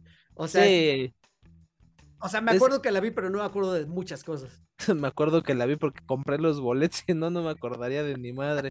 Es una, es una película que debería estar en televisión abierta, cabrón. O sea, neta, eh, es, que- es que, no mames, si no, no, no ves que también Sony quiere hacer este una película de Craven con, Ah, claro. con Jake Gyllenhaal, güey, que era Jake. Gyllenhaal como Craven. Así de, no, ya, si van, si van a hacer un Morbius, neta, no hagan nada, güey, porque pues, como Sony tiene los derechos de Spider-Man, Sí, sí, pues sí, sí. Quiere, ocupar todo lo que pueda porque pues, el MCU va a jalar a Spider-Man siempre. Pero, güey, si van a estar haciendo esas chingaderas a cada rato, no, neta, no hagan nada, Sony, porque pues mejor dedíquense a hacer cosas chingonas de Spider-Man y cómanle el mandado a Disney, porque no mames, también Disney con Tom Holland como Spider-Man, güey, no, Tom Holland no hizo lo suyo, pero no hizo nada chido. Y fíjate que ya me dejaste pensando un poco porque pues bien, o sea, el trato con Sony es que tienen que sacar productos de Spider-Man X cierto tiempo para no perder los derechos. Exacto. Y las últimas tres películas de Spider-Man con Tom Holland fueron en coproducción con Disney. Eh, Disney Marvel, pues. O sea que tenían todo el músculo y todo el dinero de la producción de Feige y de. O sea, pues sí, precisamente de, de, Disney. De Disney ahí atrás. Cuando termina eh, Home Alone, eh, iba a decir Spider-Man Home Alone. es que no me acuerdo del título. Pero bueno, esta última de Spider-Man. Es, Spider-Man y una casa o algo. Ajá. O sea, nos explican que este Spider-Man no es el del universo en el que convive con todos los demás eh, Avengers o, ¿sabes? O sea, entonces muy fácilmente, si llegan a cierto arreglo, es posible que Sony tenga su Spider-Man y que Marvel tenga su Spider-Man. Pues no ves lo que, hicieron. lo pueden hacer pedazos. Sí, le podrían comer el mandado porque no es lo que hicieron el, año pasado con este con, Spider-Man Home Alone, güey. Este. ya se le va a quedar. Está bien chingón, con Macaulay Culkin. Estaría bien chingón. Lo que hicieron en la escena post créditos fue desaparecer a Venom, el Venom de Son, bueno, fue poner a Venom ahí el Venom de Sony y desaparecerlo porque no pertenece a ese universo. Entonces, eh, pues los rumores son que Sony va a, a, a jalar a Andrew Garfield para poder hacer otra película de, de The Amazing Spider-Man con Andrew Garfield y usar a ese Venom, usar a Carnage. Y entonces Andrew Garfield va a estar del lado de Sony y Tom Holland va a estar del lado de, de, Marvel Disney. Y pues, güey, con Andrew Garfield, ¿qué más quieres Sony? estaría poca madre, estaría poca madre. Y darle la vuelta a, Disney con unas mejores historias de Spider-Man, teniendo todas las canicas, güey. Yo le doy mi quincena a Sony, güey. Sí. No, no, no. Y es que, fíjate que hablando ya, nos estamos extendiendo, pero hablando de productos muy particulares, el Spider-Man de Sony, que fueron las primeras tres, por lo menos la uno es, es bien, o sea, está bien. La dos es muy buena la 3 la 3 se les cae, o sea, la 3 es como lo peor que hicieron. Pero luego Amazing Spider-Man 1 a mí me gusta mucho, es de mis favoritas de Spider-Man. Luego Amazing Spider-Man 2 se cae a, o sea, la rescata al final. Exacto. la rescata ese final que no pudo rescatar Spider-Man. rescata la película, pero no rescata a Emma Stone, güey. Que amo a Emma Stone. Entonces, eh sí, o sea, digo, iba por buen camino. Sí, iba por muy buen camino. Tuvo la desgracia de contar con un Harvey este, Osborn muy deleznable, güey. un chamaquito berrinchudo. Pero en, el año pasado que estuvo en boga mucho de. Eh, estuvo muy en boga esto de escoger a tu Spider-Man favorito. Claro. Yo lo he dicho siempre, mi Spider-Man favorito es The Amazing Spider-Man, güey, de Andrew, de Andrew Garfield. Porque pues, es el mejor desarrollado. Y pues Morbius, no tenemos mucho que decir. Mucho que decir una porquería, güey. Pues la neta, Jared Leto, que a Jared Leto le traigo tirria desde que sacó su banda con Three Seconds to Mars, pinche banda coche, una banda horrible, no tenían ni, ni, sentido del ritmo. Y luego haciendo películas feas, que pues, bueno, en el Club de la Pelea hizo un papelito chiquitito, Muy chiquito, bueno. Sí. Y, güey, en Dallas Buyers Club hizo un gran papel, es un papel el Oscar, güey. Sí. Estuvo personajazo. Y de ahí, mira, como Gwen, güey, como Gwen Stacy. para abajo, para abajo, y sigue cayendo, güey. Sí, y luego el guasón cholo. Y... El guasón cholo. No, sí, coincido contigo. Pobre Jared Leto, güey. Espero que, que, este episodio haya servido un poquito para desahogarte de estas tres cosas terribles que, que sí, pues digo, finalmente es a lo que nos exponemos al ver tanta cosa, sobre todo para platicar luego en los podcasts, pues vemos un montón de cosas. Eh, y pues bueno, evidentemente nos tenemos que tocar con cosas buenas, malas, pero en fin, Togay, te agradezco muchísimo que hayas venido a platicar con nosotros y pues bueno, esperando que regreses aquí muy pronto y bueno, anunciándoles también aquí en exclusiva que muy pronto, en muy poquitos días, va a salir un producto que hemos estado trabajando desde hace algunos meses en compañía uh. de, de mi tocayo, en compañía del buen eh, Corsa y pues de Isaac también, del, del podcast de... ¿Cómo se llama el podcast de, de Isaac? Se me su nombre. El Club, del, tío. Entonces... Es, es, algo cagado porque Isaac es más joven que nosotros y es más tío que nosotros. Totalmente. Pero bueno, en, exclusiva, espérenlo, en pocos días va a estar al aire también y ya les diremos cómo pueden llegar a ese producto. Tocayo, muchísimas gracias. Este, y pues no se vayan, todavía nos queda un bloque más aquí por platicar. Saludos, gracias por la invitación y sigan despotricando contra la banda, porque es muy bonito echar mierda. Adiós. Cuídense mucho. Ah, no es así. Bueno, para nosotros lo que fue un momentito, para ustedes fue una semana, pero Darinka sigue aquí, pues para platicarnos ahora, para, para desahogarse, para decirnos qué fue lo que no le gustó este, este año, qué de lo que vio no le gustó o la decepcionó, porque vamos a ser honestos, también vemos tantas cosas que no todo nos puede gustar, no todo es perfecto, como bien lo mencionó Darinka el, el, episodio pasado. Entonces, pues Darinka, bienvenida de nuevo esta semana y pues cuéntanos de, de, lo, de, lo, de todas las cosas que viste, ¿qué no te gustó?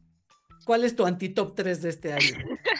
ok, ahora sí tengo solo tres eh, cosas que la verdad también me costó un poco de trabajo eh, como decidir qué, ha sido lo que genuinamente no, no me gustó. Y voy a empezar con eh, Halloween Ends, que tuve oportunidad también de verla en el cine. me parece que es la decimotercera ya película de Halloween. y que promete ser el final de la saga o de la historia. Pero la verdad es que eh, hubo momentos en los que me pareció sumamente aburrida. Eh, tiene, tiene algunos segmentos en los que pues puede ser rescatable. Eh, creo que ya Jamie Lee Curtis eh, se ve cansada de, seguir participando en, e, en todas eh, esas películas. Entonces, eh, creo que el guion sí se deja mucho que desear. No lo pensaron muy bien. Realmente pues no sentí esa emoción como en algunas otras películas de Halloween.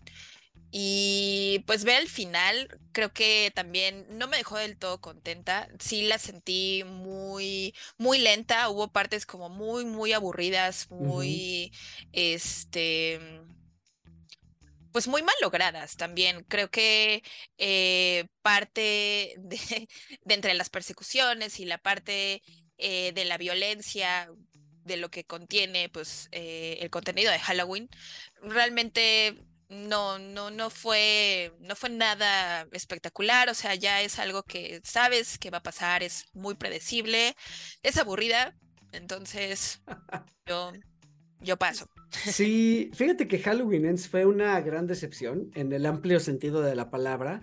Eh, o sea, creo que pues la despedida, o sea, para hacer la despedida de la saga, de verdad es totalmente decepcionante. No, no, no estoy seguro de que aquí vaya a acabar. O sea, con estas franquicias nunca se sabe.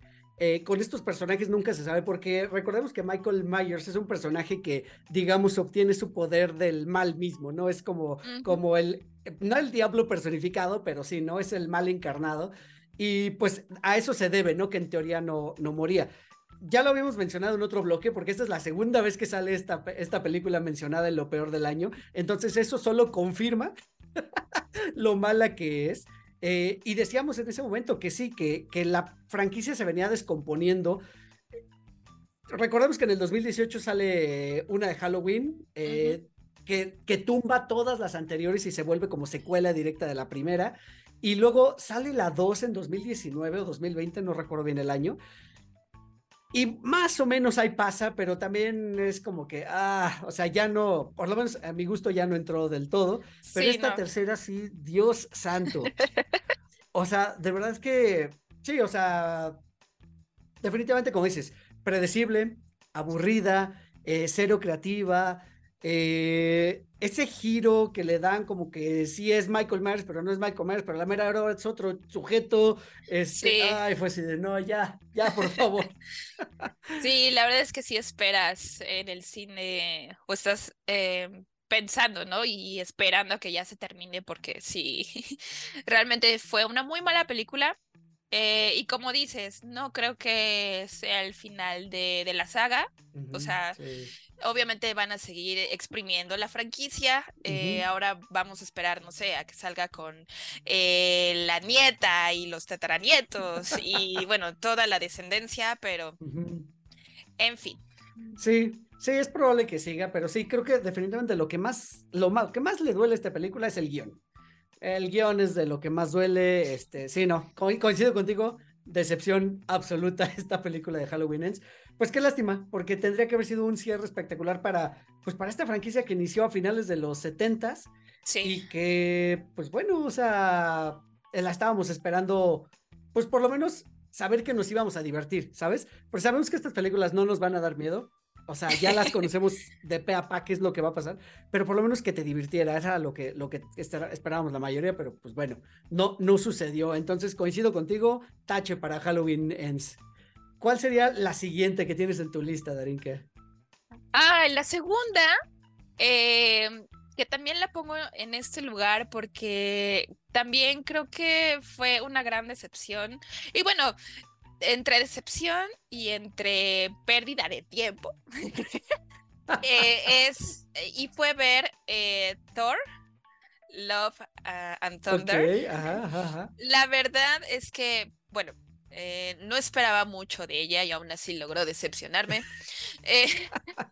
porque igual, creo que dentro de, pues, el universo Marvel, es de las pocas eh, historias que todavía pues siguen, siguen dejándote como algo pues memorable. Realmente creo que me molesta un poco eh, pues esta línea que hace Marvel de este de estas películas entre cómicas con un humor sumamente soso, muy muy plano, este, ver a, Thor cada vez más tonto. La verdad es que es un poco desesperante para mí, sí, lo tengo que admitir. Y a pesar de que tiene como momentos en los que se levanta y en los que eh, pues es entretenida, creo que también deja bastante que desear. Creo que pues si no la vieron, igual no, no se perdieron de mucho o no se perdieron de nada, básicamente. Así que, pues sí, eh, ves de esas películas que puedes vivir eh, sin verla y que no va a pasar absolutamente nada. Fíjate, de nuevo le atinaste a otra película que ya se mencionó en, bloques anteriores y esta se mencionó dos veces. O sea, es la tercera vez que sale. También reconfirma entonces que Thor no fue del gusto de, de los podescuchas, de los que participamos aquí. Eh, y de mucha gente, entiendo, entiendo que a mucha gente la, la decepcionó, lo desilusionó Thor. Como dices, tiene cosas de humor muy básico.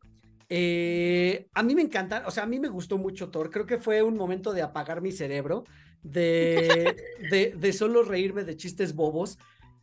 También yo quería verla por el regreso de Natalie Portman al mundo de, de, del MCU, donde dijo que nunca se iba a volver a parar ahí después de la segunda de Thor. Este, Tómala. Y, exacto, y va y cayó más, más pronto hay un hablador que un cojo. Y regresó, regresó para despedirse. Creo que la despedida está pues más o menos este, bien, o sea, aceptable.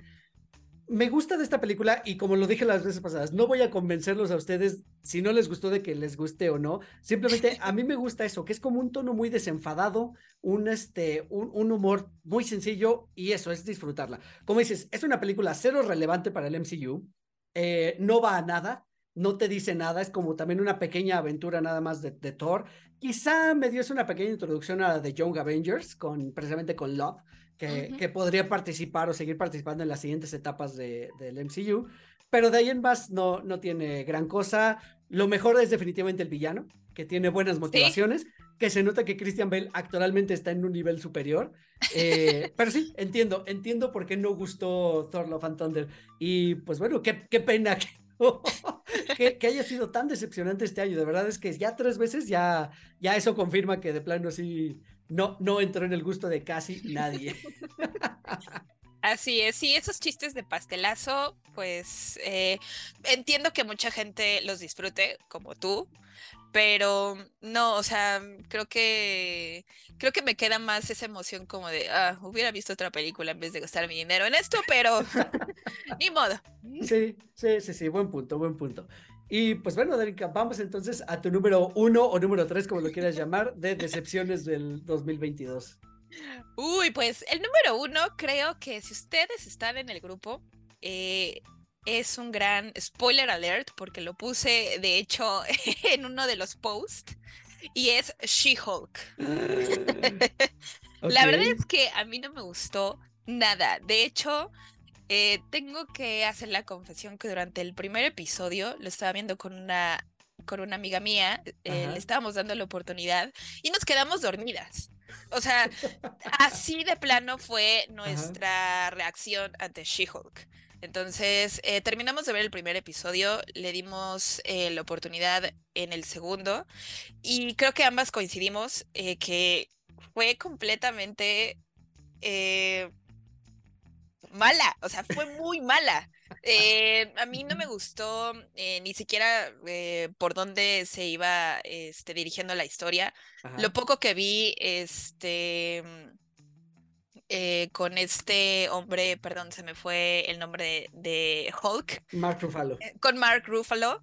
Eh, igual, o sea, es esta línea que, que quiere hacer Marvel de hacerla completamente cómica y hacer, em, no sé, pues como llevarla en ese trasfondo soso, bobo, no fue para nada de mi agrado. Esperaba algo diferente. Sé que igual a mucha gente le gustó, justamente porque eh, tuvo esa nota como de ser más cómica y de tener eh, pues otro tinte diferente a lo que hemos visto este, en el MCU. Pero, híjole, yo sí puedo decir que eh, algo que realmente considero que no me gustó para nada, puedo decir que es She-Hulk, sí. Ella. Sí, toda ella. toda la serie, todo. Ni siquiera Tatiana Maslani te gustó.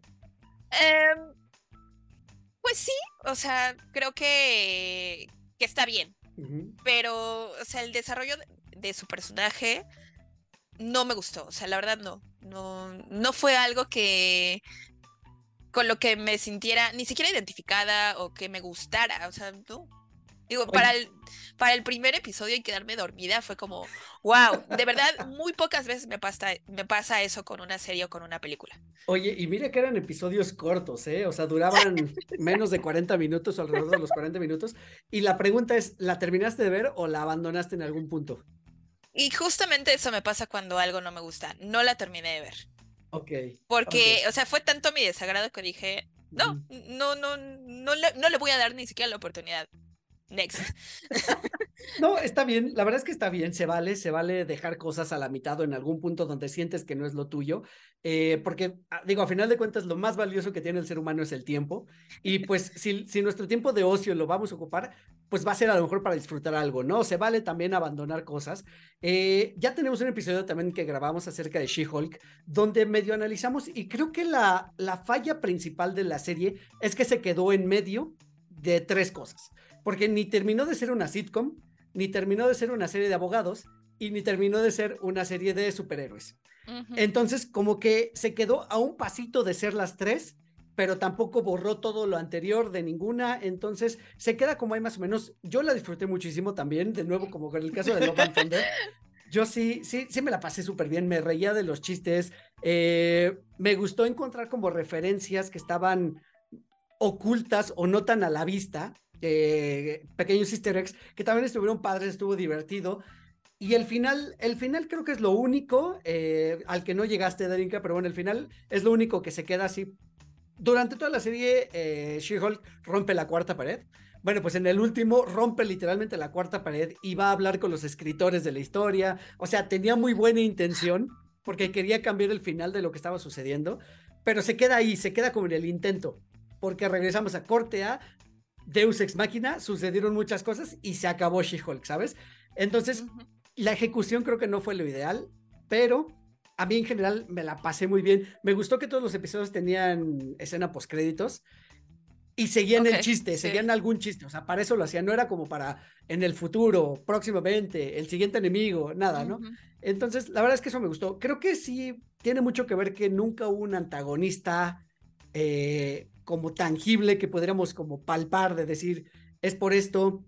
Sí, entiendo, entiendo que fue lo, lo que pasó, o sea, de verdad que entiendo y como dices tú, o sea, hay mucha gente a la que estuvo, mucha gente a la que no le gustó y también, o sea, se quedó como, como polarizado. Y lo que sí es que pues esta serie recibió muchísimas críticas en el internet, así, pero muchas, muchas, y entiendo también por qué, por qué, por qué fueron.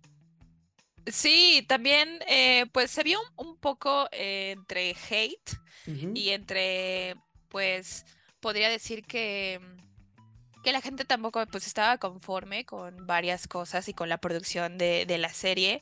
Eh, no estoy segura si, o bueno, dice solo es una temporada, no sé si va a haber otra.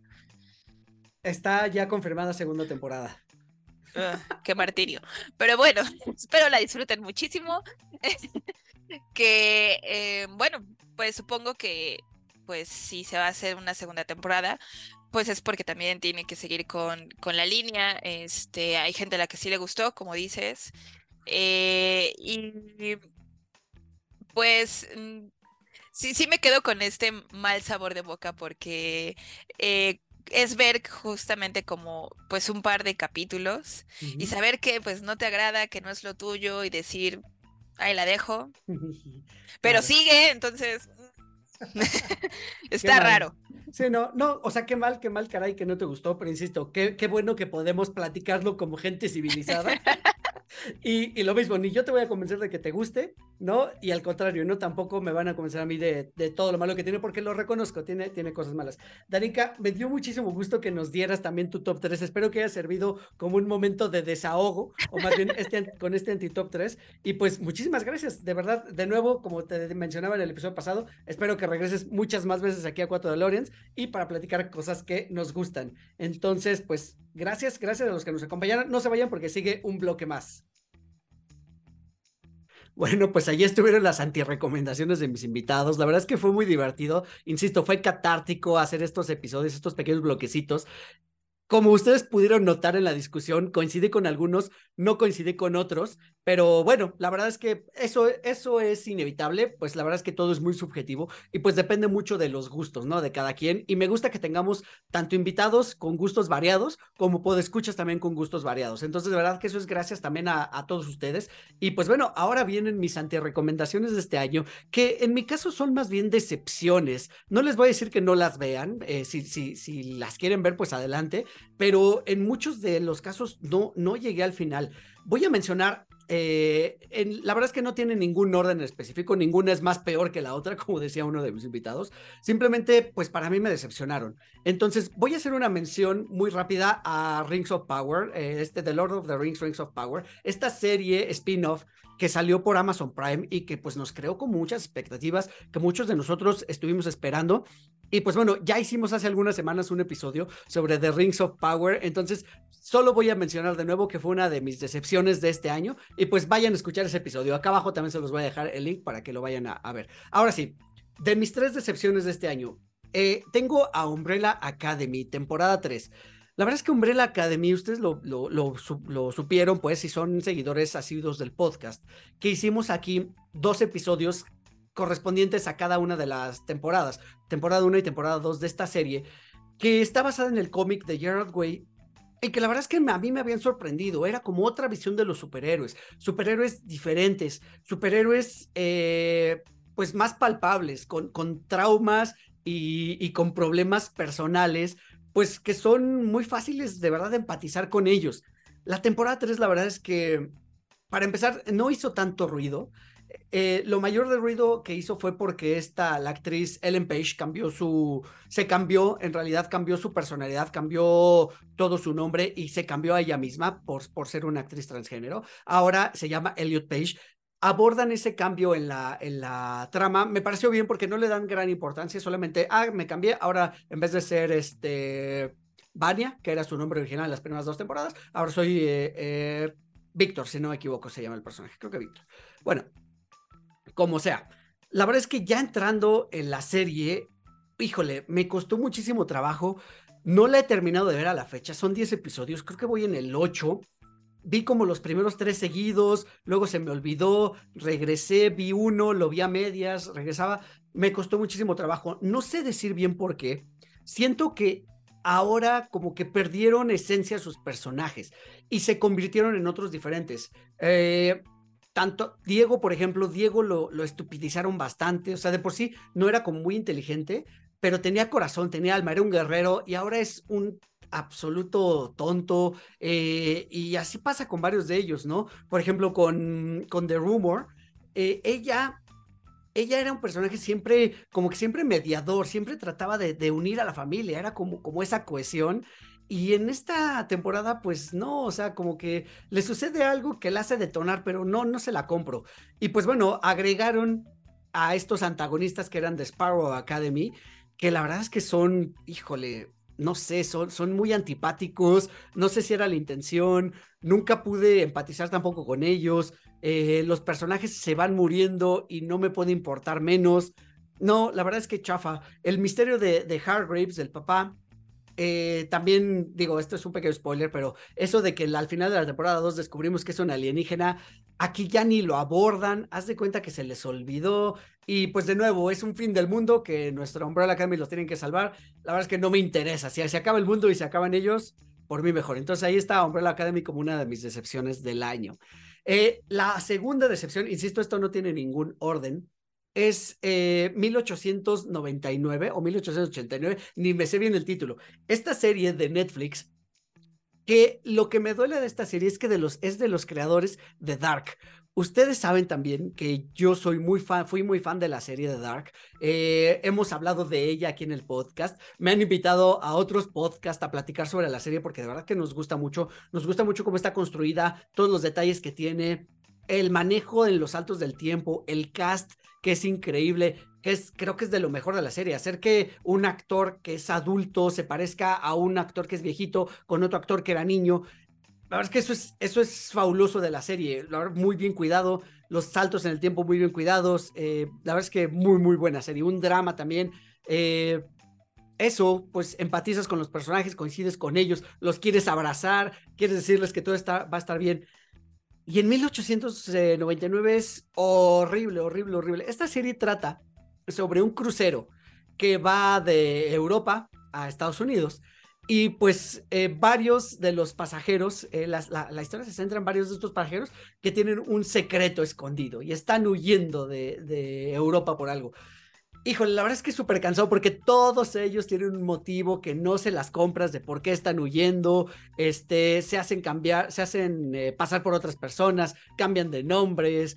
Eh, no, no, no, está, pero no se las compras, o sea, no, no les crece el drama. Además de que la serie es lenta, transcurre con muchísima lentitud y luego de pronto lo que podría haber terminado en un episodio para el siguiente como un gran cliffhanger, la verdad es que queda ahí así como que nada más lo siembran y te lo dejan así y al siguiente episodio se les olvidó, ya no continúan con ese cliffhanger, o sea, recuerdo yo mucho estas, este, estas escenas, por ejemplo, de Titanic, ustedes recordarán, donde en el Titanic, en la parte de abajo del barco, van, pues va la, va, va la gente de, de, estrato más pobre, pero también van viajando porque pagaron su boleto. Bueno, pues aquí similar, va igual eh, un grupo de gente pobre viajando en el barco pero les pasan cosas y ellos hagan de cuenta que no, no se enteran, no pasa nada, y luego llega el misterio de que se encuentran con un barco que, que había estado desaparecido de unos años atrás, y está, el barco está vacío, no hay cadáveres, y pues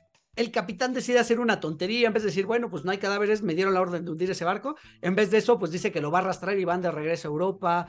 No, no, no, no. No, mal, mal, mal, mal. La verdad es que ni siquiera está intrigante. O sea, no, no te pregunta o no te, dice, no, no, no te hace saber el capitán sus razones reales. No sé si lo va a hacer después. Vi cuatro episodios, no le seguí y no la voy a terminar. Entonces, pues bueno, ahí está mi decepción, pero mi decepción es por eso, porque yo lo empecé a ver con gran emoción por haber sido de los creadores de Dark y no, no, no, no, no llega ni se le acerca, pero ni a los tobillos. Y bueno, por último, tengo otra decepción. Eh, digo, tenía varias, que igual mis, mis invitados me ayudaron a ya ir desahogando, entonces les agradezco, pero una de las que me quedó en la mesa es Midnight Club. Midnight Club también es una decepción para mí por, eh, pues, pues más bien por la historia, por de dónde viene. Midnight Club es una serie que fue creada por Mike Flanagan que ustedes, si escucharon el episodio de lo mejor del año pasado, eh, habrán, se habrán dado cuenta que yo estaba enamorado de las series de Mike Flanagan, de tanto de La Maldición de Hill House, La Maldición de Bly Manor y, este, y la última que sacó que fue Midnight Mass. De verdad que fueron tres series en un ámbito de terror, slash, depresivo, eh, pues la verdad es que muy bonitas, o sea, tenían jumpscares, pero también tenían drama, pero tenían fantasmas, y de nuevo, o sea, con grandes actuaciones. Tenía la, característica de estas series que mantenían a algunos de sus personajes en el casting eh, de la serie anterior. Ahora con Midnight Club, la verdad es que le dan un giro, porque ahora lo convierten como en una serie medio antológica, pero ni es antológica ni es una serie per se.